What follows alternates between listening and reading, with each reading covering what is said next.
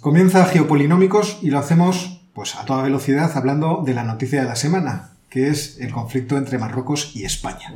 Y para eso tenemos a Jorge, que es el que nos lo va a explicar. Como imagino que sabéis, porque ha salido en todas las noticias, desde el lunes pasado miles de marroquíes están entrando en territorio español a través de una valla que hay en Ceuta. Habréis visto que una de las fronteras de los límites de Ceuta con Marruecos es un espigón que separa el territorio marroquí del territorio español, por lo cual es relativamente fácil que los marroquíes caminen por su lado del espigón, luego se echen al mar, al agua y nadando le den la vuelta al espigón y lleguen a la playa del Tarajal, que es a donde han llegado, digamos, a amerizar.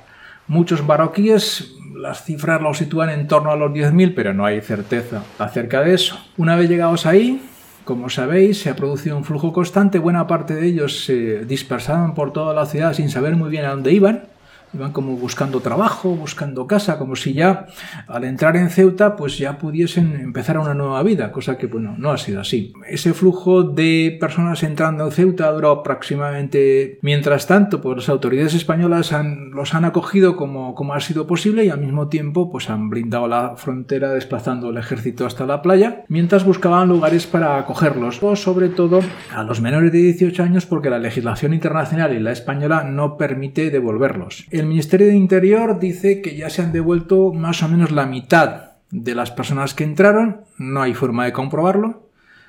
También parece, hay testimonios de que mm, algunos marroquíes se han vuelto por su cuenta, porque en vista de que en Ceuta no encontraban lo que querían, se han vuelto a su casa, que está ahí mismo, y no sabemos en estos momentos cuántos marroquíes todavía están en Ceuta. ¿Qué es lo que hay detrás de esto?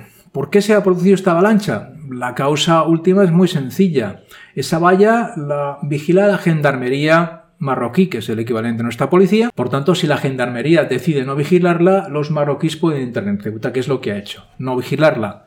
¿Por qué no la ha vigilado? Porque ha recibido órdenes del Ministerio del Interior, del gobierno, del rey o de todos ellos. Eh, la gendarmería no toma decisiones por su cuenta. Por tanto, esto es una decisión política de Marruecos para presionar a España. ¿Por qué? Y al final se ha sabido, al principio no lo decían, que es porque desde mediados de abril el dirigente del Frente Polisario, Brahim Gali, está hospitalizado en España para ser tratado de una enfermedad que no se ha aclarado todavía cuál es. Debe estar bastante malo. A Marruecos esto le ha sentado muy mal porque Brahim Gali, como dirigente militar del Frente Polisario, eh, plantea como todo el Frente Polisario, que el Sáhara Occidental tiene que ser independiente, mientras que Marruecos plantea desde hace mucho que el Sáhara Occidental es una provincia de Marruecos, por tanto el conflicto está ahí servido. ¿Qué hay más atrás de todo esto? Pues el conflicto por el Sáhara Occidental. En 1975 los marroquíes, aprovechando que Franco estaba agonizando, lanzaron una marcha verde con miles de personas con eh, estandartes verdes, que es el color del Islam, ¿eh? avanzaron hacia el Sáhara y lo ocuparon. Entonces buena parte de la población saharaui escapó y se refugió en una parte de Argelia que son los campos de refugiados de Tinduf. En general, el Sáhara Occidental no se reconoce como parte de Marruecos por la gran mayoría de los países. Por la gran mayoría, pero evidentemente no por todos. Eh, precisamente a finales de 2020, eh, Donald Trump reconoció la pertenencia del Sáhara Occidental a Marruecos By recognizing Moroccan sovereignty over the Western Sahara, President Trump is rejecting the failed status quo, which benefits no one, and instead is driving toward a just, lasting and mutual, mutually acceptable solution. En un acto en el cual al mismo tiempo el gobierno marroquí restablecía relaciones diplomáticas con Israel. Y a través de eso, como comienzo de eso, hubo más establecimiento de relaciones diplomáticas entre países árabes y Israel. Es decir, fue un intercambio. Os reconocemos como dueños del Sáhara Occidental a cambio de que vosotros reconozcáis al Estado israelí como un agente de sujeto de derecho internacional. Por tanto, ¿qué es lo que quiere Marruecos? Pues lo que quiere Marruecos es que no solo España, sino la Unión Europea reconozcan que el Sáhara Occidental es parte integrante del reino marroquí. Ahora bien, la cuestión aquí que se abre son dos cuestiones en realidad. Una, ¿qué va a pasar en las próximas semanas? Y la otra, ¿qué implicaciones geopolíticas tiene esto sobre todo para la situación de Marruecos y la situación de España? ¿Qué va a pasar a continuación? Bueno, pues qué va a pasar a continuación son dos preguntas muy relevantes las que ha hecho Jorge, qué va a pasar y qué implicaciones geopolíticas tiene. ¿Qué va a pasar? Yo creo que no va a pasar nada.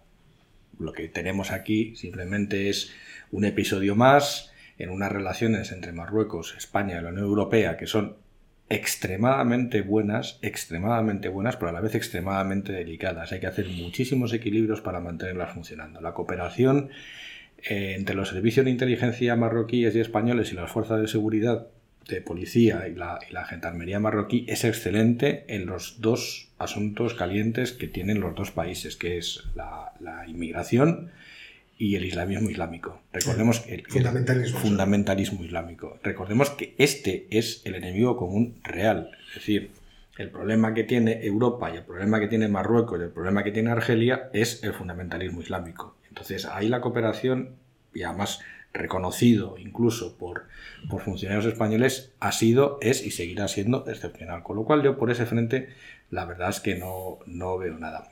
Es verdad que Estados Unidos y vamos ahora a la parte geopolítica, no ha tomado una posición clara, pero es que Estados Unidos no va a tomar nunca una posición clara en un conflicto entre España y, Marruecos como no lo ha hecho nunca, porque es que la geografía manda, es un estrecho.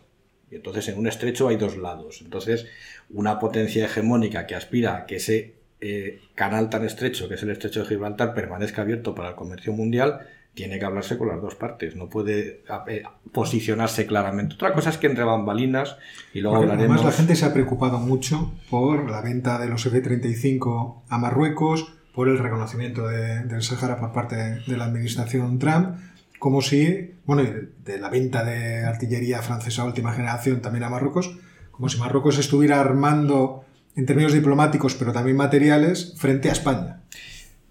Yo creo que esos son rumores sin fundamento, porque realmente Marruecos, yo creo que ni en sus sueños más locos se plantearía una agresión a España teniendo en cuenta que España tiene detrás a la OTAN. Entonces no hay, no- aparte que incluso por la capacidad del ejército marroquí no hay, no ha lugar a ese enfrentamiento. Marruecos, ¿para qué se está armando? Marruecos se está armando porque aspira a ser una potencia regional y sus problemas reales en términos de, de militares, digamos, y de política de disuasión son con Argelia, que está apoyando al Frente Polisario, porque también Argelia tiene intereses en el Sáhara Occidental, y el fundamentalismo islámico. Es decir, se está preparando para eso. Marruecos es y va a ser necesariamente un socio y un amigo de cooperación en, en- este tipo de lucha. ¿Qué es lo que sucede con Marruecos? Y lo que ha pasado en este episodio es, Marruecos lo que nos ha mandado es un kind reminder. Y nos ha dicho que en cualquier momento puede tomar, Vengo Ceu- a recordar. puede tomar Ceuta y Melilla en cualquier momento, cuando quiera. Además, sin disparar un solo tiro. No necesita ni artillería ni F-35. Hemos visto que abre la valla y en un día Se te llena la Se ciudad. llena la ciudad. Se te y, se hace, la ciudad. y- y en una semana se hace marroquí de facto. Y ya está, ya se ha acabado la broma. Entonces, muy educados ellos, lo han abierto un día. Mira, ¿veis lo que pasa? Si ya lo habéis visto, ¿no? Ahora cerramos la valla y ya no ha vuelto a pasar nadie. De cualquier forma, a mí me preocupa desde el punto de vista de, de Marruecos la imagen que ha dado Marruecos hacia el mundo. Porque las fotografías que hemos visto de- del guardia civil en portada del periódico sacando a un bebé de, Sí. de meses, pálido el pobre, como si fuera una pared blanca, eso tiene que doler, en- digo yo, vamos, creo que no me equivoco, Sí. en el orgullo nacional marroquí. O sea, eh, eh, abrimos la valla, les inundamos Ceuta, pero ¿de qué? ¿De niños? ¿De niños de 8 años, de 10 años? ¿Qué sentido tiene? No sabemos cómo lo recibirán en Marruecos, cómo lo, cómo lo vivirán más que recibirlo. No lo sabemos. Yo, yo por lo menos no lo sé. De todas maneras, a mí, eh, yo hay, hay un hecho que me ha llamado muchísimo la atención siguiendo el asunto en, en prensa nacional e internacional.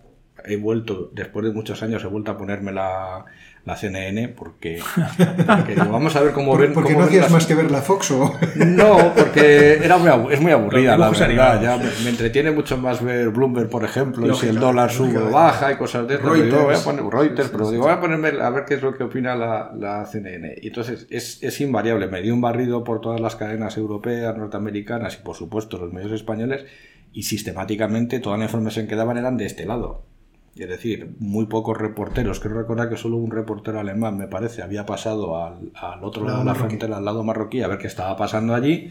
Y desde luego lo que no ha hecho nadie, o por lo menos yo no lo he visto, es preguntarles a la población marroquí que vive en Europa, que es mucha, pues en España viven 800.000 marroquíes, en Francia son muchos más todavía, cómo ven la situación. Nadie les ha preguntado. Yo estoy seguro, como dices, que tienen una opinión cuando ven a una cría de dos meses en el agua a punto de fallecer, pasada nadando a la espalda de su madre, que la madre, nadie se acuerda de ella, pero la madre casi también se ahoga. O sea, que Yo, la verdad es que no sé, pero me parece que esta herramienta de presión de, de Marruecos no se volverá a utilizar.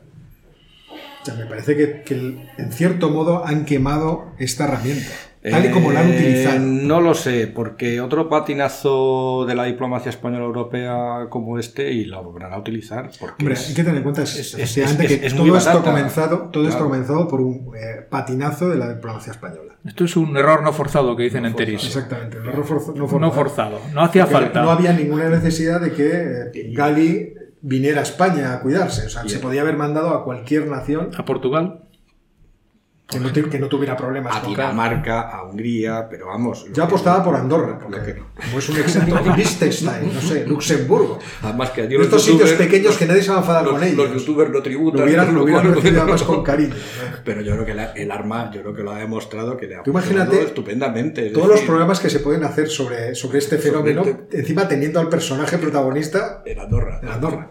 Sería el yo creo que lo que ha demostrado Marruecos es que no necesita ni F-35 ni fragatas y ya puede venir toda la Armada Española a defender Ceuta que con, abrir, con el simple gesto de abrir una puerta y dejar pasar a todo lo que tienen retenido ahí, que no son marroquíes, hay que recordarlo, son subsaharianos en su inmensa mayoría, no es población estrictamente marroquí y esos son realmente los que van a pasar y no se van a volver, porque muchos menores marroquíes sí que se han vuelto, porque los padres le reclaman, no sabían que había pasado el crío al otro lado, pues otro chaval que entra, ve lo que pasa allí y ven que, que es que en las calles hay peleas y que hay, hay, que hay problemas de violencia y dice, yo me vuelvo a mi casa con mis padres y de hecho muchos voluntariamente se han vuelto, pero claro, el chaval subsahariano que probablemente ha perdido el contacto con su familia, que tiene 11 no tiene nada que perder. entra a un sitio y ve que le dan agua, le dan comida, le dan una manta y la ropa y dice, aquí no me voy, aquí me quedo. No, hay que recordar toda la demografía juvenil, por así decirlo, que existe en el África subsahariana, donde la mayor parte de la población está por debajo de los 15 años. por lo tanto, lo que decías antes tú de Marruecos, de que se ha ligado necesario, es una evidencia que la gente tiene que... Igual que para Marruecos somos imprescindibles, somos imprescindibles porque en términos económicos estar adosado a la Unión Europea, en fin, es una ventaja muy significativa. El desarrollo industrial de la zona, por ejemplo, de Casablanca, gracias a las inversiones europeas, es tremendo. Pues igual que son somos necesarios nosotros, ellos son necesarios. O sea, existe ahí una, una relación que efectivamente se rompe por un error diplomático. diplomático y, estamos en medio de la renovación de la concesión del gasoducto del, del Magreb que lleva tiempo estancada, por, una, pues como siempre, por dinero, porque no nos ponemos de acuerdo por los, por los royalties. Entonces, pues todo esto enmaraña más las cosas. Pero yo vuelvo a la tesis principal, yo creo que no creo que esto vaya a más, siempre y cuando cumplamos nuestra parte. Nuestra parte es, en cosas que sabes que son centrales para Marruecos, no les toques los pies, punto uno, y punto dos, hay que pagar por los servicios prestados. Si tienes una gendarmería a tu servicio al otro lado de la frontera reteniendo a, decenas de miles de personas durante meses para que no pasen a tu lado, tienes que pagar. O sea, eso es evidente. Pero ahí ya, eso ya involucra a la Unión Europea en conjunto. No, solamente, no solamente estamos hablando de España, porque claro, España, como Italia en Lampedusa o como Grecia en Lesbos, es la frontera sur por donde pueden acceder muchos inmigrantes y como decía Oscar, Estamos al lado de un continente cuya población es muy joven y tiene pocas expectativas económicas, por tanto esa presión va a seguir existiendo en toda la frontera sur de la Unión Europea, incluyendo Ceuta y Melilla, y deberíamos tener en cuenta eso a la hora de tomar decisiones. Y luego hay que recordar la importancia que tiene también Marruecos desde el punto de vista geopolítico por la inestabilidad de todo el norte de África desde Egipto precisamente hasta Marruecos, que es un follón en el que existen demasiados intereses y demasiadas manos puestas. En Egipto estaban los hermanos musulmanes gobernando democráticamente, se les echa como un golpe de Estado. Morsi muere durante el juicio, además. Eh, en Libia tenemos bueno, la guerra civil que se ha producido, por, también decir, por una intervención equivocada de la OTAN, localizando a... Muy desafortunado. Muy desafortunado, bombardeando y, entregando, en cierto modo, a Gaddafi a la oposición. Luego tenemos a Argelia, que está bajo la esfera de, Rusia, que está, además que está siempre al borde de la guerra civil y es un conflicto que nadie tiene digamos, las, las coordenadas bien establecidas, pero Argelia... Argelia- ¿No crees que debe estar todo el día diciendo por qué narices nosotros vamos a tener que estar aquí rodeados de toda esta gente?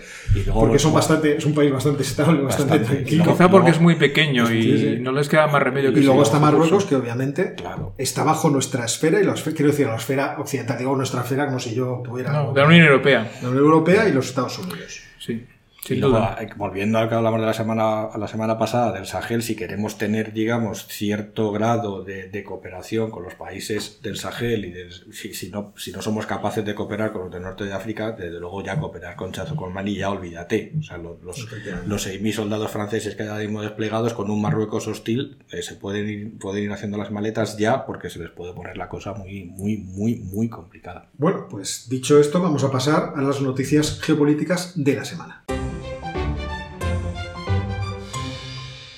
El gobierno chino ha conseguido depositar en Marte un, lo que ya ellos llaman un rover, una nave no tripulada que se puede desplazar por la superficie de Marte, hace muy pocos días. Eso ha sido celebrado como un éxito en China, por razones políticas, de prestigio, etcétera, etcétera, pero más allá de eso, tiene la siguiente implicación. Eh, los chinos, eh, prácticamente en una sola misión, han conseguido lanzar el cohete, que se separe el rover del cohete, que sea capaz de aterrizar y además que se desplace por la superficie recogiendo muestras. Eso significa que desde el punto de vista tecnológico están muy, muy avanzados en ese sector. La segunda noticia, que también son varias, tiene que ver con la evolución de los precios de las cotizaciones del Bitcoin, que como sabéis es una criptomoneda que tiene muchísima demanda. Hasta hace poco estaba por entorno de, en un entorno de los 60.000 dólares cada Bitcoin. Eso es muchísimo. ¿eh? No sé cómo consiguen esa cotización. Bueno, el Bitcoin ha sufrido... ahora una. Espero que me lo expliquéis. Ha sufrido dos reveses grandes. Primero, el dueño de Tesla, Elon Musk, decidió hace más o menos una semana que no, la empresa no iba a aceptar criptomonedas, sin citar concretamente al Bitcoin, como pago de sus productos. Eso tuvo un efecto de una reducción de 10.000, más o menos de 1.000 dólares del valor del Bitcoin, que luego se recuperó. Pero además, hace tres días el gobierno chino ha eh, decidido que no está dispuesto a aceptar criptomonedas ninguna para ningún tipo de intercambio ni contrato con China. Al final, eso ha redundado en que el Bitcoin ahora cotiza en torno a los 40.000 dólares, o sea, 20.000 menos que hace eh, dos meses. Esto es un indicador de que hay que tener cuidado con el uso de las criptomonedas. Las monedas están todas muy bien siempre que los compradores las acepten. ¿eh? Si a quien le vas a pagar con algo no te la acepta, la moneda no sirve. Y eso es verdad para el euro y es verdad para Bitcoin. Y es muy significativo. ¿Puedo, puedo hacer Sí, por favor. Vamos a ver, dos, dos puntualizaciones, no puntualizaciones, dos comentarios. Por una parte está la cuestión de, de cómo las redes sociales han logrado eh, que ciertos individuos o que ciertos eh, grupos organizados pueden influir en la cotización de, de activos financieros. Esto pasó con las acciones de GameStop Sí. y, y os sucede claramente con las intervenciones de Elon Musk en los- las redes sociales hablando de criptomonedas o de lo que sea. Sí, sí. O sea, él habló de- del Bitcoin, el Bitcoin subió, su- ganaron eh, como ciento y pico millones de dólares en, en Tesla y se los, en- se los embolsaron. Y ahora dice, bueno, pues todo lo que dije antes me he olvidado y ahora me parece una birria esto del, del Bitcoin. Lo hizo, ta- lo hizo también con Dogecoin, exactamente lo mismo, influir en la cotización a través de decirle a la gente, voy a comprar de esto. La gente compra, entra demanda dentro de, de ese activo, ese sube su precio y el muchacho se beneficia. Esta es una cosa, es decir, la potencia que tienen las redes sociales y su manipulación ahora para tratar de influir en la cotización de activos financieros. Y la otra cosa es eh, el- la posición de China. China ha lanzado su yuan y quiere lanzar su yuan para que no exista ningún otro medio de cambio más que el yuan dentro de su país. Claro. ¿Por qué? Porque gran parte de, las, de los intercambios que hacían los individuos se hacían a través de activos financieros que creaban las eh, redes sociales, es decir, principalmente WeChat. WeChat, que como sabrá todo el mundo, es una especie de plataforma en la que Sí. hay de todo. O sea, está una especie de Google, está una especie de WhatsApp, está una especie de Amazon, hay todo. Todo. Entonces, te puede financiar para que tú compres. Claro.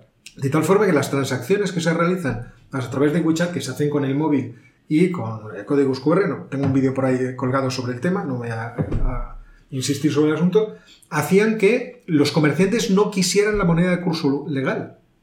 Querían esa. Y tuvo, tuvo, claro, porque era mucho más cómodo. Tú haces Claro, Pepe y ya lo tienes. ya lo tienes. Entonces, tienes un crédito dentro incluso de WeChat con el Sí. cual puedes comprar y que te lo van a aceptar. No hace falta el dinero que- Físico de- del Estado. Porque además, ese dinero se supone, ese, ese activo financiero está nominado en, en yuanes. En Al yuanes. se podría cambiar Al por final yuanes. se podía cambiar por yuan. Es como, si, como los créditos bancarios. Sí, sí, sí, sí, sí, sí. Y entonces, ¿qué ha hecho China? Decir, no, se acabó. Se acabó. Aquí se- el yuan es la cosa y aquí no vais a intercambiar con otra cosa que no sea el yuan. Monopolio de Entonces se ha puesto a cortar las, las- Las el acceso a las webs en las cuales se puede transaccionar con, con bitcoins. Y era lo que quería. Monopolio de emisión de libros. Como toda la vida, no pasa en Europa y en Estados Unidos no se podrá hacer porque no se van a atrever a cortar esas. Dejará que la gente libremente compre y venda lo que le dé la gana. Que luego se arruina, pues es su problema. Que se vuelve millonario, mejor para él. Hay que tener en cuenta que China tiene control de capitales y para los chinos es muy importante el control de su moneda, la evolución de su moneda, etcétera, etcétera. Bueno, tiene control de todo. Bueno, sí, no sí, solo de control de capitales, muchas cosas. control de control de todo. Las economías europeas y estadounidenses son mucho más liberales en ese sentido. Haga usted lo que quiera y si se la pega, Pues es un Que problema. siga, que siga, que es siga. un problema. Y la tercera noticia, que son dos también, tiene que ver con los Juegos Olímpicos de Tokio que tienen que empezar dentro de dos meses, el 23 de julio. Pues bien, dentro de, de Japón hay una oposición muy fuerte a que se desarrollen. Las encuestas muestran que hay como un 80% en contra de la población y además los médicos de la misma capital han dicho que, prefieren que se aplacen, se pospongan porque tienen miedo de que en la actual situación Japón tiene pocos casos de COVID, es verdad. Pero también es verdad que no tienen más que un 4% de la población vacunada. Y además, en fin, no está tan lejos de India. ¿Quién sabe si la variante hindú puede saltar a Japón? Entonces están empezando a preocuparse mucho los japoneses de a pie por los efectos negativos de la llegada de tantas personas de fuera, de distintas procedencias, que pueden traer a Japón cepas muy diferentes a una población no vacunada. O sea que esto es, mm, digamos, una noticia un poco negativa. Los que estabais pensando en coger en la tele un bono para ver los Juegos Olímpicos, pues id con cuidado, porque a lo mejor no tenemos Juegos Olímpicos. ¿Qué os parece? ¿Habrá Juegos Olímpicos o no? Es algo que no me he dedicado a pensar. No lo sé, no lo sé. No, no sé si yo sé apostar sobre eso, ¿no? De, de- de invierno en China, vale, en 2022. Ah, de invierno en China. Tampoco, Tampoco, porque, tampoco por porque hay una propuesta en Estados Unidos para boicotear los, los Juegos de Invierno en China. o sea Se nos que- acabaron los juegos, ya no vamos a poder ver volve- badminton, Volvemos a la Guerra cosas. Fría y entonces en la Guerra Fría los Mal juegos plan. serán... Acordaos los juegos de Claro. 1980 de Moscú Bueno. y los de Los Ángeles, en fin. Pues tengo dos noticias y la verdad es que una de ellas es excelente porque demuestra que yo tenía razón, o sea que estoy encantado. Que, esa es la que, es la que demuestra que yo tenía razón es la reunión que han tenido esta madrugada, madrugada del eh, jueves, de- del jueves, la noche, miércoles al noche del jueves. miércoles. La noche del miércoles, el ministro de Asuntos Exteriores ruso Lavrov con el secretario de Estado Blinken en Islandia. Es, es un escenario muy de Guerra Fría y muy de los años, de reuniones de estas de los años 50. Una reunión aparentemente inocente para, en el marco del acuerdo sobre el, sobre el Ártico y para tratar cosas del Ártico.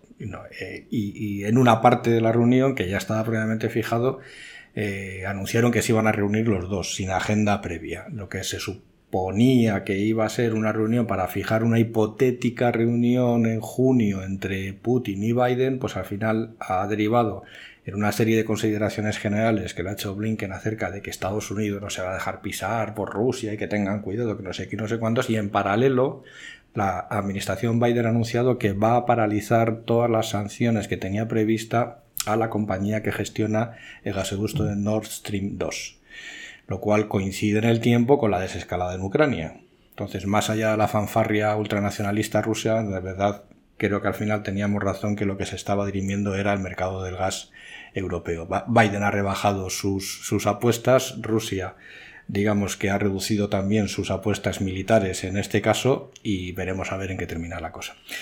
Y la segunda Esta, volvemos otra vez a temas económicos, es que China ha reactivado sus presiones diplomáticas a todos los países que pertenecen al Tratado Comercial de Transpacífico, que incluye prácticamente a todos los países del Pacífico menos a Estados Unidos, porque a Donald Trump se le ocurrió salirse en 2017, como tantas ocurrencias de nuestro querido amigo Donald, y China va a ocupar su espacio. Entonces, el resto de los países no les parece ni bien ni mal, pero eh, si entra China en un espacio, en un área comercial que incluye Japón, Corea, Australia, Nueva Zelanda, Canadá y los países ribereños del Pacífico, pues China se, hace, con, se, hace con el, se hace con el control del Pacífico. Con lo cual, eh, ya alguien ha despertado en Washington y ha dicho a Biden que a lo mejor era buena idea volver a ese, a ese acuerdo, no tanto para bloquear a China, o sí para bloquear a China, pero desde luego para que los chinos no tengan la voz cantante en ese, en ese acuerdo.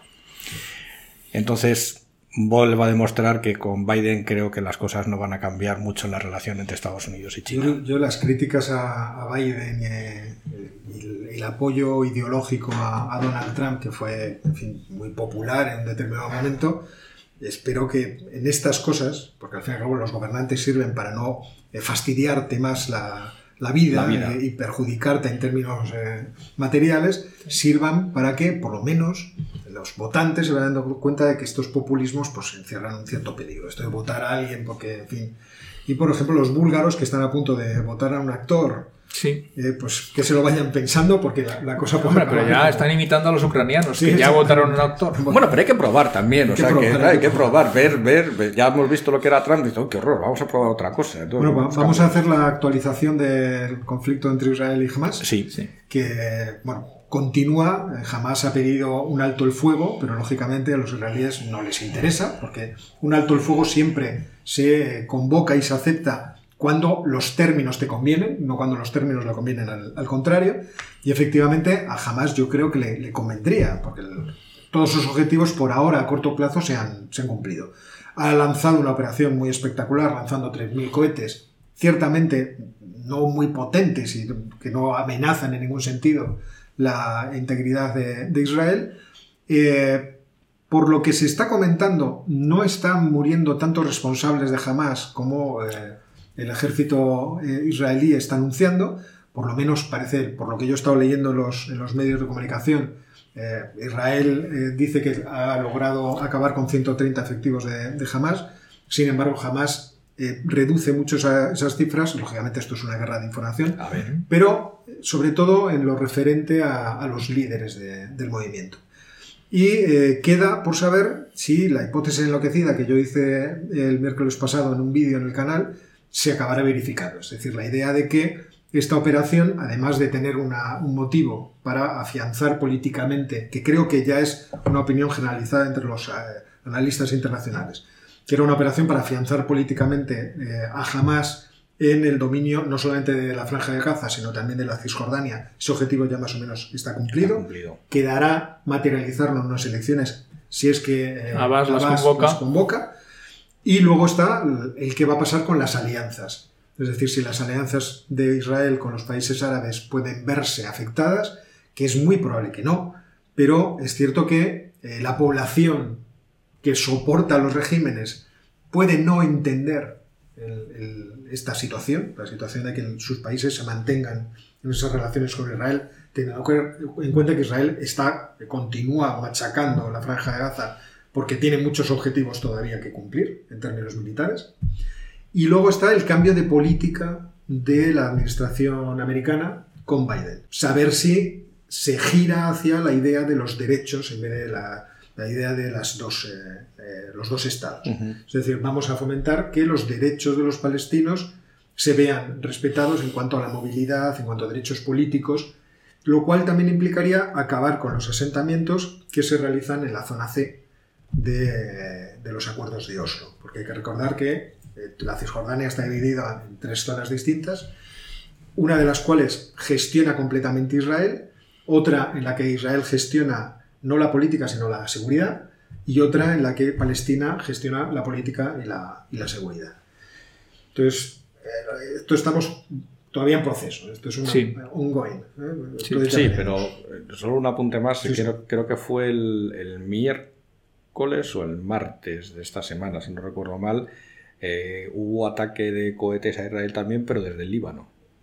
En este caso, claro, creo que es se puede un- se se, puede abrir abrir otro, frente, frente. que por supuesto los israelíes respondieron con fuego de con fuego de artillería, pero ese- esa parte del conflicto parece que después de ese, ese intercambio de, de proyectiles ahí se paró y no parece que Sí. haya más. Pero esa parte está activa. o sea Se que- comentaba, no sé si era en el Wall Street Journal, eh, por uno de los analistas eh, que tienen en nómina, que precisamente el, el continuar con la ofensiva en Gaza podía ser también para eh, demostrarle a, Jamás. a, a Hezbollah Hezbollah. que tenga cuidado Que con lo que hace, porque ellos pueden continuar las operaciones todo el tiempo que quieran.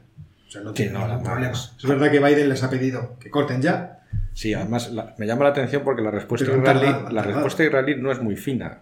O sea, es artillería. Sin más. Sí, sí, es artillería. Es Es una- eso artillería sorprende se- mucho. sorprende mucho. O sea, no están utilizando prácticamente Están aviación, utilizando, pero están utilizando además Pero sobre artillería. todo es artillería, artillería clásica, o sea, no están utilizando proyectiles de alta precisión, o sea, eso es tirar, mm, que me permiten y me disculpen los artilleros, a bulto. No están tirando, digamos, a, a buscar objetivos eh, concretos. No, objetivos sí, porque han hecho unos vídeos muy propagandísticos de este tipo de cirugía. Sí, no, tal, pero seguro, sorprende. pero, pero- pero es que digamos que el, el- el- el grueso de la operación es, es artillería. lo Y por eso es lo que yo digo que a mí me sorprende la posición de, de Israel y creo que en cierto modo han caído en una, en una trampa porque era previsible que cayeran en en ella. Es decir, Netanyahu está en esa situación de necesito hacer un movimiento para que se me vea, porque a lo mejor hay elecciones, pero Y luego también hay que tener en cuenta que en general Israel, como Estado, y el ejército y el servicio de seguridad del Mossad, eh, conforme evolucionan los acontecimientos en toda la zona, se plantean unos objetivos de medio plazo, concretos, que nunca nos dirán, lógicamente, y aprovechan este tipo de circunstancias para intentar conseguirlos. Por eso no, avanzar, no han, no han aceptado todavía el alto al fuego. Lo han dicho, es que no hemos conseguido todavía nuestros si me objetivos. das la oportunidad, yo lo tomo. Claro. Ese es el Yo, o sea, planteamiento yo tengo curiosidad por, sí, por sí, ver sí, si las, las alianzas con los países árabes continúan, es decir, si el peligro de Irán sigue siendo tan grande que, que van a pararse, van a decir, no, vamos a hacernos un poco los locos, porque no deja de ser esta, esta reacción una reacción que, Es que- en el mundo árabe, hombre, popular. No, no es popular, pero también yo entiendo que en muchos países árabes hay un cierto hastío.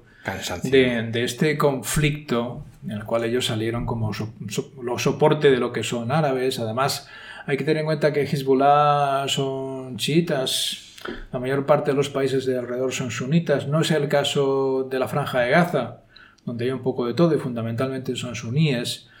Pero yo pienso que hay un cierto hartazgo de la población Sí. y que eso puede hacer que no presionen a los gobiernos. Los gobiernos evidentemente pueden parar ahora esas relaciones o meterlas en la nevera, como se decía antes, durante unos cuantos meses y luego reanudarlas. Yo no creo que vaya más allá, pero Yo tampoco, porque creo que está en el sabe. interés de ellos, teniendo en cuenta cómo se ha involucrado eh, Irán en la península arábiga. O sea, si no, uno no se siente amenazado con lo que pasa en Sí, Yemen. Sí.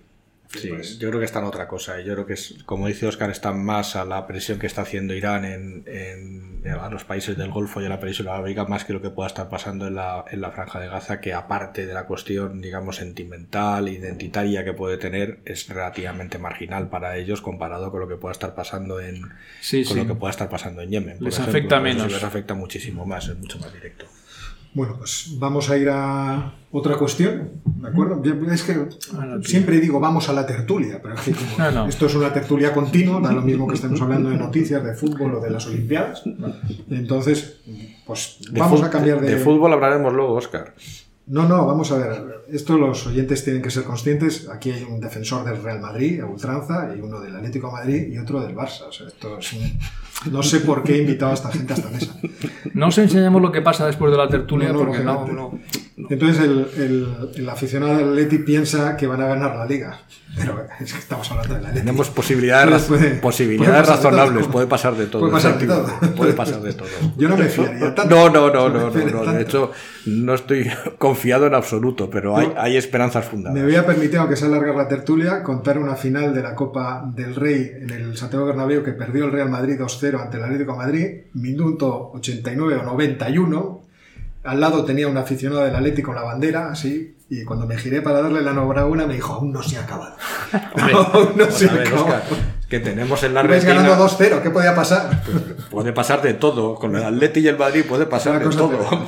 Bueno, vamos a lo serio, vamos a la, a la tertulia y vamos a hablar de Colombia. Vamos a hablar de las revueltas que se han producido por la propuesta del presidente Iván Duque de subir los impuestos por una razón que en principio es lógica. Es decir, la, crisis del coronavirus ha producido un efecto extremadamente dañino sobre la economía de Colombia, que es una economía en términos gubernamentales o del Estado colombiano muy débil. Hay que recordar que Colombia solamente recauda un 15% de su Producto Interior Bruto eh, a través de los impuestos. Por lo tanto, el Estado colombiano no es que sea un Estado gigantesco ni, extremadamente potente, sino que tiene unos recursos eh, contenidos además de todos los problemas eh, alrededor que hay en el país, de los que podemos hablar después. Entonces, el déficit fiscal, que ha sido muy grande para tratar de tener ayudas, tratar de sortear, como todos los países han hecho, esta crisis que todos pensábamos que iba a ser transitoria, aunque no tan larga como se ha, se ha demostrado, produjo unas primeras protestas al final de abril, en el 28 de abril, y una especie de reedición del paro nacional que enfrentó a la oposición contra el gobierno a finales de 2019. Y durante el principio de mayo, lo malo de esas protestas es que empezaron a degenerar en todo tipo de enfrentamientos, primero de manifestantes entre sí o, de saqueos que se producían en las ciudades, pero sobre todo en el día 4 de mayo, cuando la policía reprimió con una violencia disparatada, eh, matando a, a 24 personas, eh, desaparecieron 87, hubo cientos de heridos y ahí el conflicto, que era un conflicto social de protesta por el incremento de los impuestos, pues se ha transformado en un reto al, al gobierno, en un intento de derribar directamente al gobierno de Iván Duque. Iván Duque además su popularidad ha ido declinando a lo largo del tiempo, primero por cómo gestionó, eh, cómo tomó la herencia de los acuerdos eh, de paz, sí. y después por la propia pandemia, porque en términos económicos, y esto yo creo que es, que es justo también decirlo, en términos económicos el gobierno no lo estaba diciendo de todo mal. Es decir, las expectativas de crecimiento económico eran bastante optimistas, las cuentas públicas estaban un tanto dominadas. Lo que pasa es que es cierto que Iván Duque no es, eh, decirlo, la, alegría de la huerta, una persona que, incite a especial adoración por parte de la, de la, oposición y también porque vivimos tiempos, y esto también es cierto, muy radicalizados. ¿Qué es lo que ocurre en Colombia? Pues en Colombia ocurre que la situación económica es extremadamente compleja. Es un país que tiene un, un índice Gini muy alto, para que se hagan una idea los eh, oyentes. Cuando hablamos del índice Gini, eh, que se mide entre 0 y 1, o entre 0 y 100, depende de cómo se, se plantee, eh, piensen que 100 es la máxima desigualdad, 0 es la máxima igualdad, pero podríamos situar los extremos entre 20 y 60, ¿eh? los valores. 20 sería un país que es muy igualitario, 60 un país que es bastante desigual. Pues Colombia está en el 51. Y además tiene una eh, economía sumergida tremenda, o sea, el que alcanza valores del 70% en algunas regiones lo cual también eh, nos ofrece esta visión de que eh, el Estado no tiene de dónde sacar recursos porque gran parte de la economía está en otro sitio. Se le escapa. Y luego es un país sometido, lamentablemente, a la violencia de muchos grupos distintos. Desde las eh, brigadas, las bandas armadas, las, las BACRIM, hasta los grupos armados organizados, al narcotráfico, a los grupos armados que están alrededor de determinadas oligarquías eh, agrícolas, de fin. Es un país que, el, dominio del territorio no es fácil. Y no es fácil también porque la geografía no lo permite. O sea, un país muy montañoso, con unas eh, cordilleras que atraviesan de norte a sur, tres cordilleras eh, el país, con una enorme masa selvática, en fin, es un país con, con dificultades objetivas muy grandes. ¿Qué es lo que va a pasar a, partir de ahora? Bueno, ya están en conversaciones los grupos sindicales y estudiantiles con el gobierno. El gobierno ha rebajado mucho el tono. Ha tratado de esconder a los antidisturbios, a la SMAT, a la Brigada de Antidisturbios, porque claramente, eh, en fin, Se han excedido. Se se han excedido. Además, las acusaciones son gravísimas de todo tipo, no solo asesinatos, sino abusos sexuales. En fin, uno lee los periódicos. que hay evidencias. uno, claro. Entonces, desde ese punto de vista, pues, se está tratando de desinflamar la situación, pero el país sigue en huelga general desde hace tres semanas.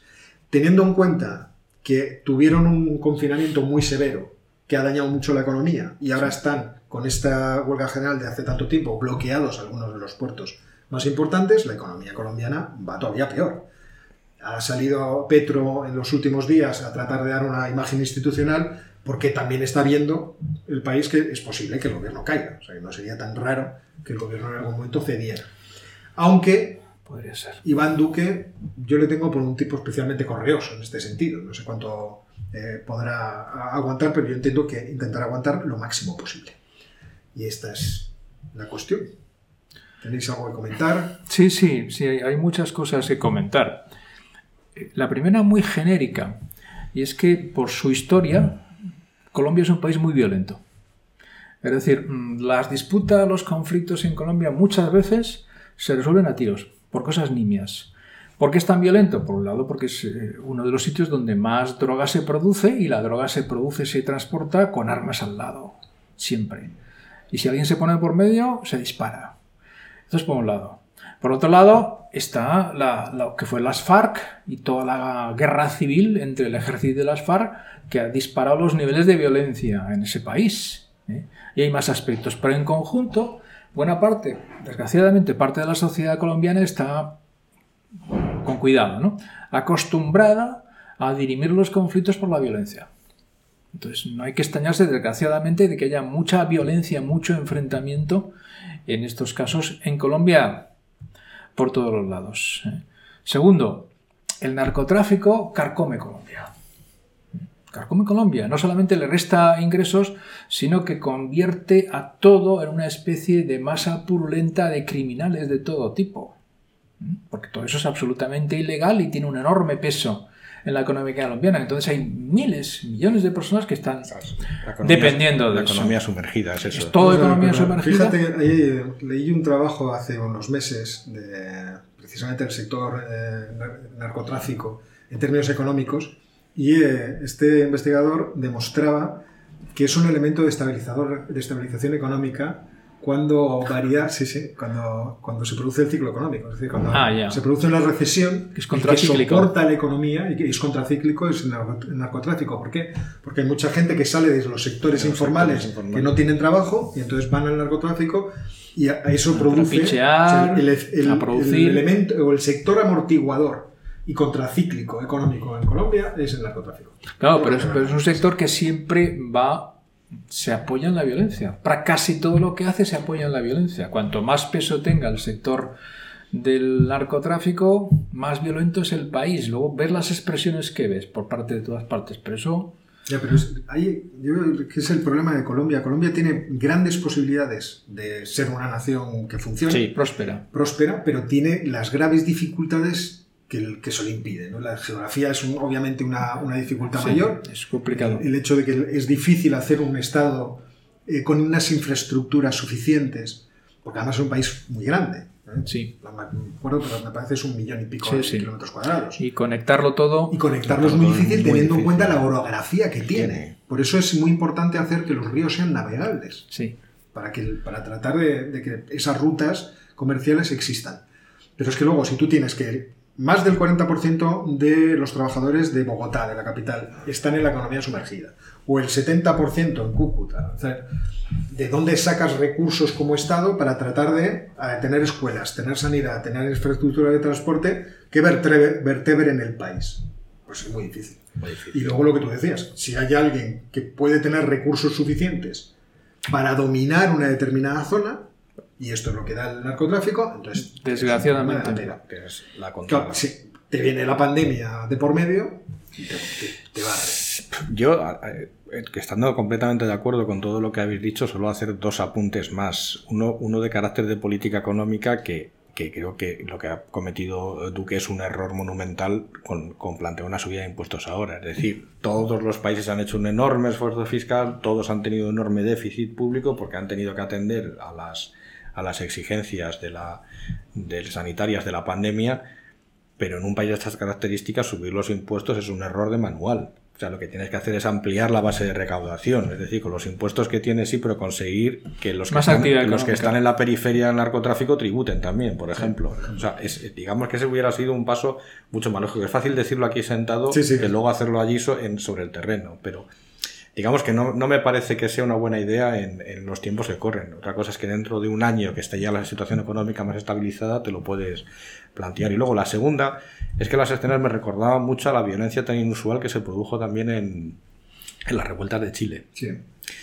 Y, tal y como está la situación geopolítica internacional y tal como está el, panorama, es esa similitud entre es tantas erupciones, digamos, de este tipo es que tienen un patrón muy, muy, muy similar. Yo no sé si es, o, seguro que es debido a la, a la, creciente radicalización que se está instalando en todas las sociedades o que son parte, digamos, del intercambio de, de opiniones, vamos a decirlo así, entre las grandes potencias. No, yo no, creo, no creo que haya intervención de las grandes potencias. Lo que sí que creo es que hay un malestar de fondo en buena parte de estas sociedades por muchas razones distintas. Y la COVID es la que, digamos, les ha llevado a manifestarlo, porque una de las cosas que, que explicaban los analistas en el caso de Colombia observando es que confluían protestas de distinto signo pero todas contra el gobierno porque ahora ha puesto, como dice Ángel, en marcha esta subida de impuestos. Están protestando los estudiantes por el sistema educativo que es muy malo, por un lado. Están protestando los indígenas porque están marginados de Colombia de prácticamente toda la vida. Están protestando los sindicatos por la pérdida de poder adquisitivo. Y todo eso lo ha desencadenado que la COVID, que ha reducido mucho los niveles de renta y encima se le ocurre a este buen señor en este momento, como decía Ángel, incrementar los impuestos. Entonces, eso ha desatado la espoleta de distintas mechas. Y todas las mechas, las mechas no están conectadas entre sí. Cada una tiene sus objetivos, pero todos se dirigen contra el gobierno, claro, como es normal en estos casos. Ya veremos si tiene cintura suficiente como para negociar con unos y con otros, no lo sé.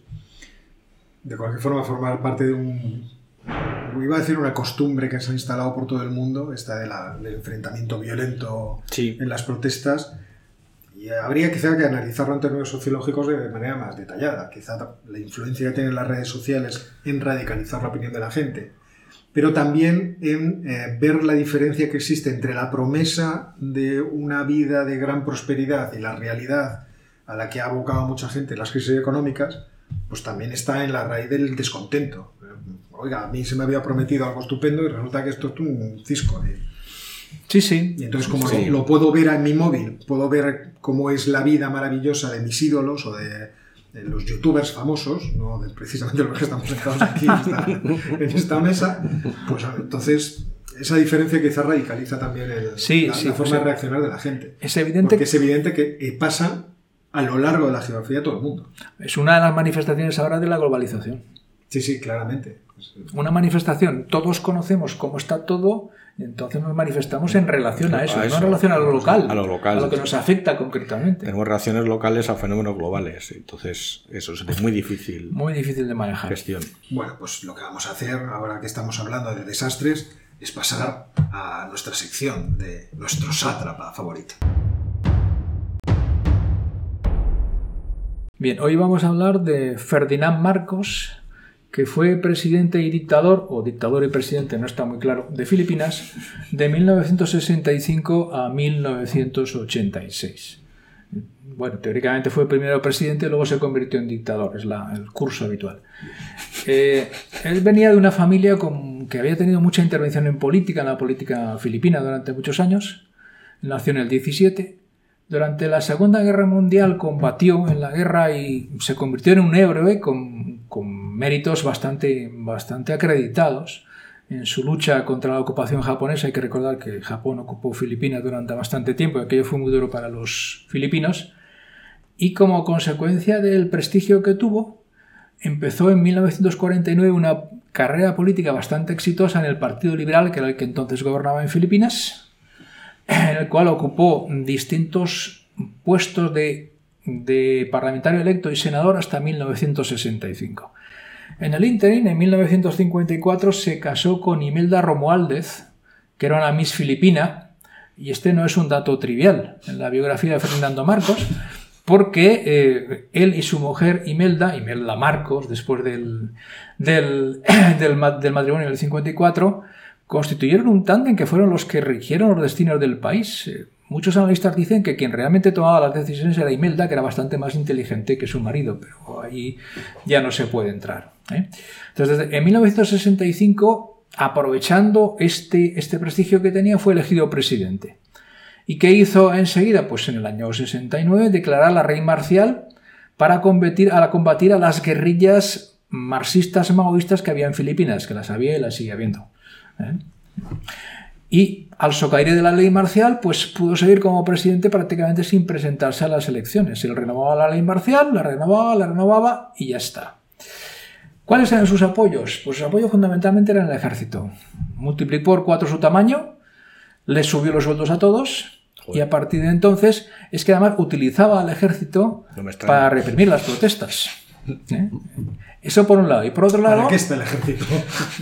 Pues eso debió decir. un dictador, ¿para qué está? Pues eso debió decir. Y por otro lado, lo que hizo fue eh, basar su legitimidad en la lucha contra las guerrillas maoístas, que es verdad que eran muy activas, en ese momento, en esa lucha contra las guerrillas maoístas, él se posicionó del lado de Estados Unidos, que entonces recordadlo, estaban en la guerra de Vietnam. Estaban luchando contra los comunistas de Vietnam. Entonces Fernando Marcos se presentó ahí como soy un anticomunista visceral. Aquí tienen mi hoja de servicios y Estados Unidos lo soportó, le dio apoyo a todos los niveles hasta, hasta muy avanzado su mandato. Y también por su enfrentamiento contra los eh, islamistas radicales. Filipinas es un país sobre todo católico, como sabéis, pero hay grupos islamistas radicales. O sea que Filipinas se presentaba como el defensor de la libertad contra el comunismo y del catolicismo contra los musulmanes. Entre eso y el apoyo del ejército, pues pudo hacer casi todo lo que le dio la gana durante muchísimo tiempo. Presentarse a elecciones, no presentarse, depende. Decretar la ley marcial, levantarla, volver a decretar. ¿Eh? Hubo incluso un periodo que no sé por qué razón era a la vez presidente y primer ministro. nunca se ha conseguido averiguar por qué decidió tomar esa decisión. Ya puestos, pues No hacía falta para nada, pero bueno. Bueno, y a, Imelda que le dio para comprarse zapatos. Sí, bueno, eso, es lo que vamos a ver. Es una leyenda, vamos. Sí, eso es lo que vamos a ver ahora. Entonces, eh, ¿qué es lo que hace bueno, eh, Fernando Marcos poniéndonos serios? Pues claro, todo lo que sea oposición la lamina al amparo de la ley marcial, detenciones, ejecuciones. Se calcula que ha habido en torno a 70.000 personas que han sido víctimas, asesinados o secuestrados o, metidos en prisión durante muchísimo tiempo sin juicio por Marcos. Y mientras tanto, fundó una especie de holding con su mujer para llevarse todas las riquezas posibles del país. Pero literalmente, se las llevaba a Suiza. ¿eh? Se las llevaba a Suiza en aviones. ¿eh? Es decir, estaba expoliando las rentas del país para su propia familia, que era la que dirigía el país. Por ejemplo, su hija dirigía la organización juvenil, ¿eh? era la, dirigente. A Marcos también se le ocurrió que para, sería, era muy bueno para todos los jóvenes filipinos hacer un aprendizaje laboral y de los 15 a los 18, años todos los jóvenes filipinos tenían que hacer un servicio civil en labores de todo tipo que les indicaba el Estado. ¿eh? de todo tipo. Pues, podéis imaginar lo que significa eso, la cantidad de rentas que se generaban y el control de la población que se generaba. ¿Por qué Marcos pudo aguantar durante tanto tiempo como presidente? Pues porque tenía el apoyo de Estados Unidos, era un anticomunista, tenía el apoyo del ejército y lo utilizaba. Entonces, Marcos se limita a Filipinas, sí, fundamentalmente sí, viaja a Estados Unidos, viaja a determinados sitios, pero está centrado en Filipinas con carácter fundamental. Su mujer también era la directora de varios organismos estatales. ¿eh? No creáis que era... No, no, era la directora. La directora. ¿eh? Unos para Ferdinando y otros para, para Imelda. Y le acompañaba a todos sus viajes fuera del país. Se supone que... para aconsejarle o... Para que no hiciera el tonto. para que no hiciera el tonto. De paso aprovechaba para comprar zapatos.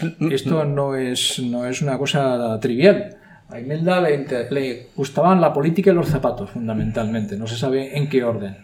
Y llegó a reunir miles y miles de pares de zapatos en su casa palacio de, Manila, ya lo veréis en, las fotos, y cada vez que iba a cualquier país, aparte de aconsejar a su marido o dicen algunos, tenerlo sujeto por el cuello por si acaso, ¿eh?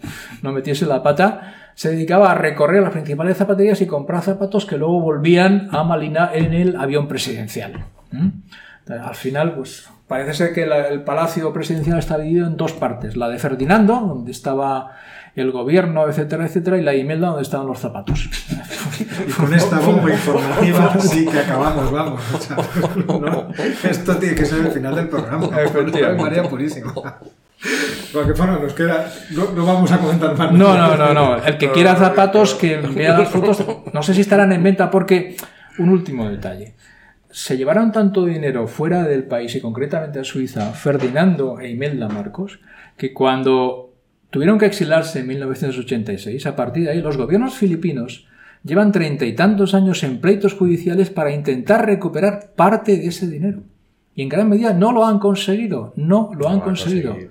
Lo único que se han quedado, eso sí, ha sido con los zapatos. Los zapatos sí los tienen. Pero el dinero, me temo que no. Bueno, pues vamos a pasar a otro tema, aunque sea volver a un tema que no nos apetece, que es el coronavirus. Vamos a hablar de las vacunas y le pasamos la palabra a Ángel Rodríguez. Porque ha salido un, artículo en The Economist que me llamó muchísimo la atención, que se llamaba eh, La diplomacia de las vacunas. Y, me quedé un poco así, digo, esto hay que leerlo. Entonces lo leí y eh, un informe también que elabora la la unidad de inteligencia de The Economy sobre este tema y me pareció la verdad es que un tema bastante relevante y que, y que tenemos que traer pues porque vuelve otra vez de nuevo a plantearse otro, otro espacio de competencia y rivalidad geopolítica entre Occidente, Rusia y China, pero este, en este caso a, a cambio de, la, de las diferentes estrategias de donación o de exportación de vacunas por parte de cada uno de los, de los tres bloques.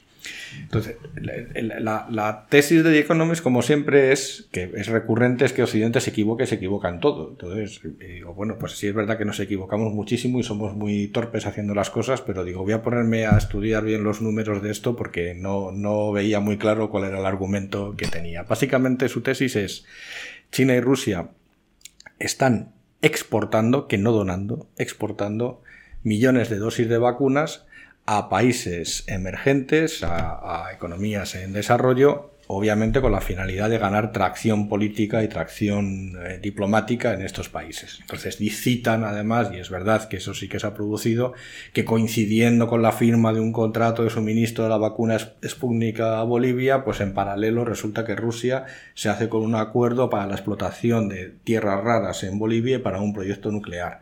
Eh, China, coincidiendo con el apoyo de Laos y Camboya a la estrategia en el, en el mar del sur de China, pues resulta que también han recibido de carambola varios millones de, dosis de la vacuna. Pero es verdad que es, es, importante recordar que en este caso son todo exportaciones, es decir, hay que pagarlas.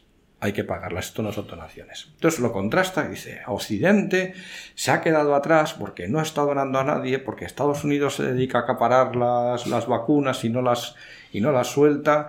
Y la Unión Europea sí que está exportando, sí, la Unión Europea está exportando, pero está exportando al Reino Unido. O sea, tampoco es que esté exportando a, que nos han quitado las vacunas. No sé cómo ocurrió con el cruzar el canal, nos exportamos mucho más. Entonces, me, llamó un poco la atención, digo, eh, no sé, los articulistas, obviamente, el, artículo es excelente, recomiendo la lectura desde luego, pero es verdad que me faltaba un poco de sentido de realidad política. Es decir, vamos a ver, eh, realmente es razonable pensar que un, la administración norteamericana va a empezar a exportar vacunas de Estados Unidos, no digo a México, digo a Malawi, por ejemplo, o, un, este de África, y tener después que enfrentarse a unas elecciones y decirle al, votante de Kentucky que no, que no tienes vacunas no ahora, ni los próximos tres meses porque están exportando las vacunas a, otros países. Sí, el votante que es muy generoso no, va a entender. No, hay ningún problema, no, es razonable plantear la cosa en, estos términos, desde luego.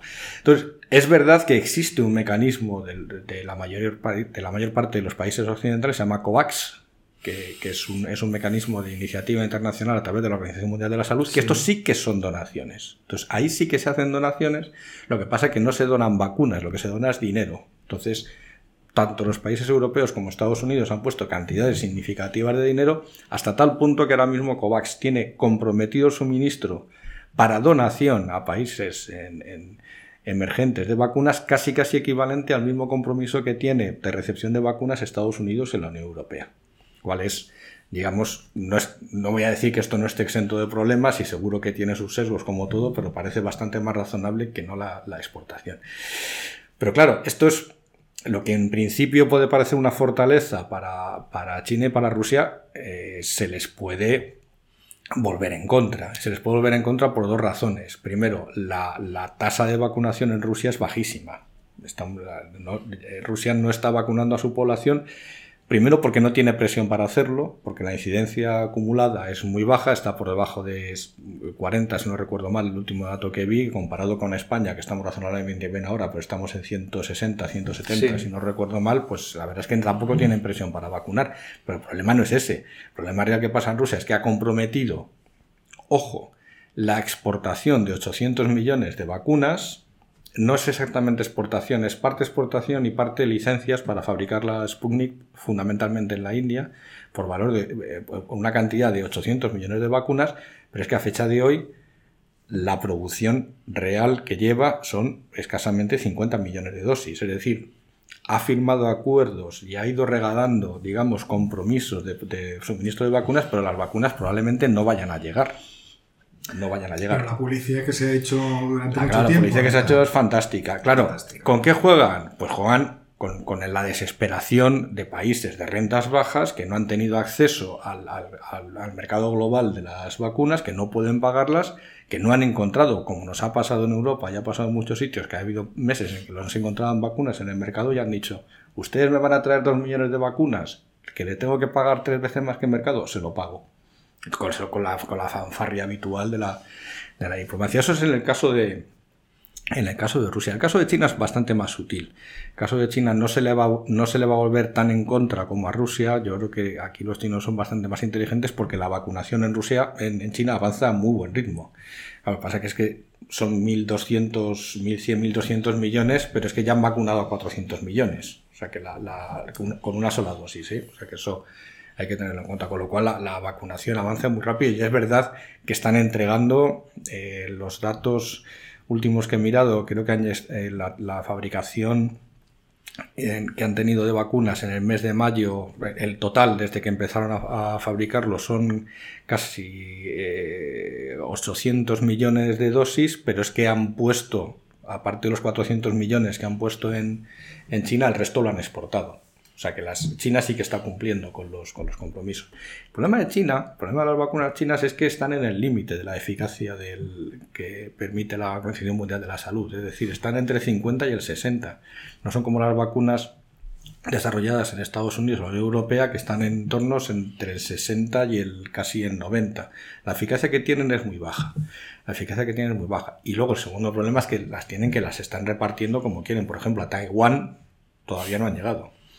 Japón. Es que está muy lejos. ¿Cómo? Taiwán está muy lejos. Es una cosa extrañísima, pero no han llegado a Taiwán y eso que, pretende ser territorio chino y pretenden que sean porque consideran que es parte de China y consideran, consideran, consideran, pero desde luego a, Taiwán no, han no tienen un plan de llegar amablemente al corazón de los taiwaneses, me parece. Eh, yo creo que eso es uno de los errores que están cometiendo. No lo sé, no, sí, pero no es. Perdón, perdón, perdón. Ahora nuestro público está diciendo, perdón, perdón, ¿por qué? Porque he pegado una patada a la cámara. Venga, sigamos. Pero ese es nada más este punto. Entonces, digamos que, que, yo no soy tan crítico con la estrategia occidental como los Economist, porque los países occidentales, por suerte o por desgracia, son democracias en las cuales los gobernantes tienen que responder ante sus votantes y si no hay vacunas, el cabreo es monumental y no les van a votar, con lo cual es lógico dentro de un orden que Estados Unidos, Reino Unido Unión Europea acaparen vacunas. El problema ahora mismo, el problema ahora mismo de verdad de fondo para mí está en que el principal proveedor de vacunas del mundo, que no es ni la Unión Europea ni Estados Unidos, el principal proveedor de vacunas del mundo ahora mismo es la India, ha prohibido la exportación. Y quien provee, no del dinero, pero de las dosis a COVAX, fundamentalmente el 80% de esas vacunas se producen en la India. Si la India no exporta, que el resto del mundo se echa ya, pero la India, la situación en la que está, y el, el, prestigio decreciente de, de, Modi iba en dirección a una decisión como esta. O sea, pues la situación de la India es especialmente dramática, o ha sido especialmente dramática. Además, ahora ha saltado a Nepal, creo que también en Nepal está haciendo estragos la maldita Sí, porque las exportaciones indias, lo que son exportaciones, no donaciones indias, ahora se han. India es otra democracia y por lo tanto se ha tentado mucho la ropa a la hora de exportar. Han sido a, Nepal, fundamentalmente a Bangladesh, a, Pakistán no, por razones obvias, pero sí a Birmania. Entonces no, no han exportado mucho más. Sí que es verdad que se han comprometido a producir para COVAX, porque se las han pagado, sean como exportaciones, pero no, ellos no han exportado directamente, pero ahora han dicho que se acabó porque el problema lo tienen, lo tienen y además es un problema terrible que tiene la India ahora mismo que no tiene solución. Entonces... Estoy muy tentado de estas intervenciones de Ángel, eh, apartarlas como eh, sección distinta, eh, titular algo así como Lecciones de realismo político con el profesor Ángel Rodríguez. Me gusta más Realpolitik, Oscar. Realpolitik. De Realpolitik. Porque de, verdad que, que se le quita a uno la, la... ilusión. No, no, la, ¿cómo, es? La inocencia. La inocencia. Se, le quita a uno la inocencia. Bueno, pues eh, comentamos algo. Sí, sí, sí. Yo ahí sí que hay una cosa que comentar porque es un... esto pone de manifiesto una cuestión general que se está dejando un poco de lado, pero que tiene que ver después con otros aspectos que se plantean, por ejemplo, estas propuestas sobre eliminar las patentes o suspenderlas mientras estemos en esta situación. Eh, lo que se necesita, sobre todo en este momento, es una gran cantidad de producción de vacunas. ¿eh? Planta industrial para producir. Eso es lo fundamental y es lo que está fallando en este caso. Se, le ocurre a Biden decir que va a liberar las, las patentes una medida muy inteligente para que pase eso. Para que pase eso. y, Claro, los hindúes se han encontrado precisamente. Además, la India tiene fundamentalmente dos empresas que producen vacunas, que las producen físicamente. Pero Rusia, desde el principio, estuvo intentando llegar a acuerdos con plantas farmacéuticas de otros países porque no tenía capacidad de producción. Y lo sabían. China sí, hasta cierto punto. ¿eh? Pero otros países no la tienen para nada. Entonces, si no se pueden producir las vacunas, si no hay los, los inputs necesarios, si no están las plantas disponibles, por mucho que decidamos que cada uno pueda producir lo que quiera, si no puede producirlo, porque no puede producirlo, no hay vacunas. Y en esto, pues en general se ha pensado bastante poco, porque es evidente que el proceso para generar vacunas es muy costoso en tiempo y es muy costoso en dinero. Pero en el fondo, la escala es relativamente pequeña. Lo que es realmente costoso es producirlas ponerlas encima de la mesa en las cadenas de montaje y llevarlas a los sitios. Y esa es la, debilidad que estamos viendo ahora. En el caso vamos a ver cómo evoluciona el asunto de las, las variantes y las cepas, porque eso cuanto más tiempo pasa, pues lógicamente más complica el Claro, es que el problema ahí es que si hay muchas más cepas y unas cepas empiezan a dominar a las otras. Pero que estamos en la parte optimista, o sea, me estáis, amargando. El... ahora vengo yo con, más, con más, realismo. Creo que hay que ser muy, muy realistas con esto. ¿eh? Que la población del mundo son 7.000 millones.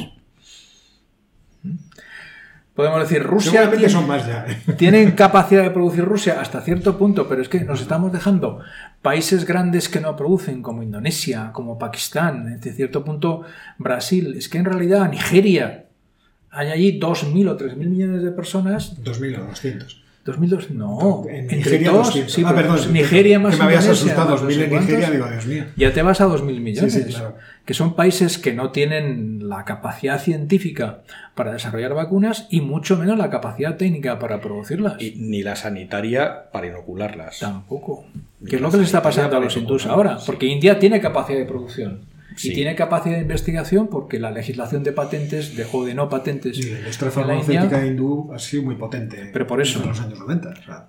Pero eh, lo que está pasando ahora es que el sistema sanitario hindú, evidentemente, corresponde a la renta per cápita que tiene la India. Fíjate, hablando de la, de la industria farmacéutica hindú, yo me acuerdo dar clase a principio del milenio y dar ejemplos de cómo India estaba creciendo cuando de repente los BRICS se habían convertido en, la noticia mundial, su emergencia económica, y cómo ponía yo un ejemplo de una empresa farmacéutica hindú que era la que desarrollaba los medicamentos y esos medicamentos se producían y se paquetaban en Aranda de Duero, aquí en España. En Glaxo. Sí, sí, en Aranda de Duero era en Glaxo. en Glaxo. Pero no sé, o sea, no sé, la investigación era toda hindú. hindú sí, sí. Y así conseguían la patente para operar en la Unión Europea, claro. Claro, lógicamente. Claro, lógicamente. Lo que tonto, está- nadie lo es que está- tonto. nadie es Aquí tonto, nadie es tonto. efectivamente. es los tonto. tiempos del, del imperio de Chindia. Los, no son tontos ni los rusos tampoco, porque coincidiendo con la, escalada de tensión entre España y Marruecos, adivinar quién ha mandado un millón y medio de dosis a Marruecos recientemente. No me lo puedo imaginar. No. No me lo puedo imaginar. No ha sido Kovacs. Yo os lo puedo asegurar. Yo os lo puedo asegurar ¿Algún no otro país africano? Su nombre empieza por V. Su nombre empieza por V, efectivamente. Bueno, pues vamos a pasar a la noticia, digo, a la, a la referencia bi- bibliográfica porque además también está relacionada con nuestro querido. O sea, así que vamos a hablar de libros. Y el libro que os traigo hoy es un libro de viajes, en realidad, de viajes y de historia y de política, el libro de Borderland, ¿eh? el libro Un viaje a través de la historia de Ucrania, de Anna Reid.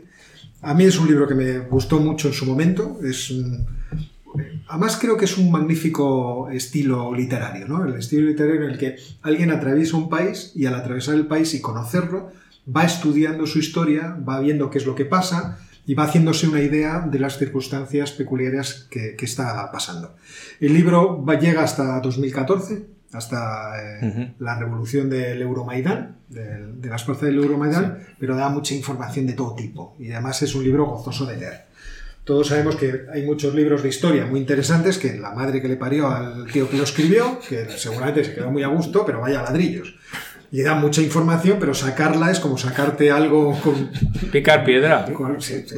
y entonces, este no es ese tipo de libro. Este es un libro disfrutoso, que da, como digo, un gran conocimiento muy extenso de Ucrania. Y aunque Ucrania ahora mismo no es eh, tema de máxima actualidad, este quizá eh, hubiera sido un buen libro para sacarlo en su momento cuando hablamos Sí. de Ucrania, pero no se me ocurrió, esa es la verdad.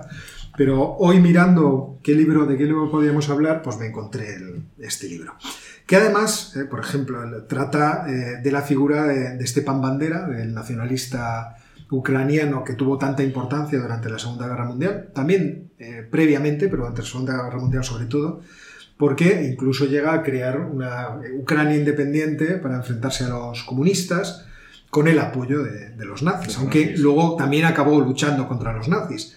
Pero ese- esa creación de esa nación, de Sí. esa Ucrania independiente, produjo una reacción de pogromos, porque este muchacho no se puede decir que no fuera antisemita, sino más bien todo lo contrario, no se puede decir que no fuera muy fascista en cierto modo, o sea, esto es algo que, que siempre cuando se dice en, en Ucrania hay muchos que saltan inmediatamente y dicen, no hombre, era un nacionalista, ¿eh? pero eh, por ejemplo en Leópolis, en la ciudad en la que era él, ahí eh, existe, lo cuenta Anna Reid, pues un cementerio que recuerda los pogromos provocados por este señor y una estatua que recuerda a este señor. O sea, Todo junto, todo, Todo junto, junto, todo todo junto. junto. todo junto. Y bueno, pues con esta bomba informativa nos despedimos una semana más. Hasta la, Buenas tardes. Hasta la próxima. hasta la semana que viene.